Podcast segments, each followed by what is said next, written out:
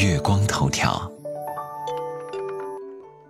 你好，我是婷婷。近一周各路年度盘点陆续出炉，支付宝、网易云、微信都没闲着。二零一八图书零售市场报告也紧随其后，还热乎着呢。一月九号，北京开卷信息技术有限公司发布了全球背景下的中国图书零售市场，书里总结了一下关于图书的那些事儿。首先给你揭晓的是大家最感兴趣的畅销书榜单，分了三类，在非虚构图书中，《梁家河》排名第一位。这本书二零一八年四月上市，五月份即进入实体店渠道非虚畅销书榜单前五名之内，连续八个月都在榜。虚构第一名的是《活着》，作家出版社出版。这个版本从二零一二年进入到开卷实体店渠道虚构畅销书榜单中。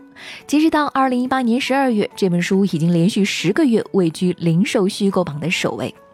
这本书《活着》，同时也是年度总榜榜首书。这是一本老书，早在一九九九年就有该作品其他版本进入到开卷实体书店渠道阅读虚构畅销书榜中。二零一八年，这本书的销量呈现了井喷式的提升，原因必须要说到偶像的力量不可小觑呀。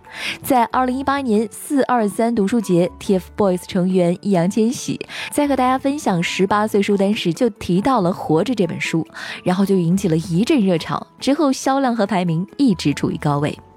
说完了畅销书，再来看看二零一八年最具市场影响力的作家，杨红樱依然是二零一八年图书销量最高的作家。从两千年开始，杨红樱就有作品进入到开卷阅读少儿畅销书榜单当中，上榜作品主要有杨红樱校园小说系列、淘气包马小跳、小猫日记系列等。东野圭吾依然是二零一八年虚构类图书销量最高的作家，在年度虚构类畅销书榜单前一百当中，有十二种都是他的作品。早在二零零八年，他的作品《嫌疑人 X 的现身》即进入到实体店渠道开卷阅读畅销书榜单当中，非虚构类年度作者桂冠被大兵摘得。二零一四年，《乖摸摸头》上市，在随后的每一年当中，均有一部作品问世。阿弥陀佛，么么哒。好吗？好的，我不，你坏，基本是上市的第二个月或者是当月就进入实体书店渠道畅销书榜单的前三十名当中。刚刚说到这三位都是整体市场中最具市场影响力的作家。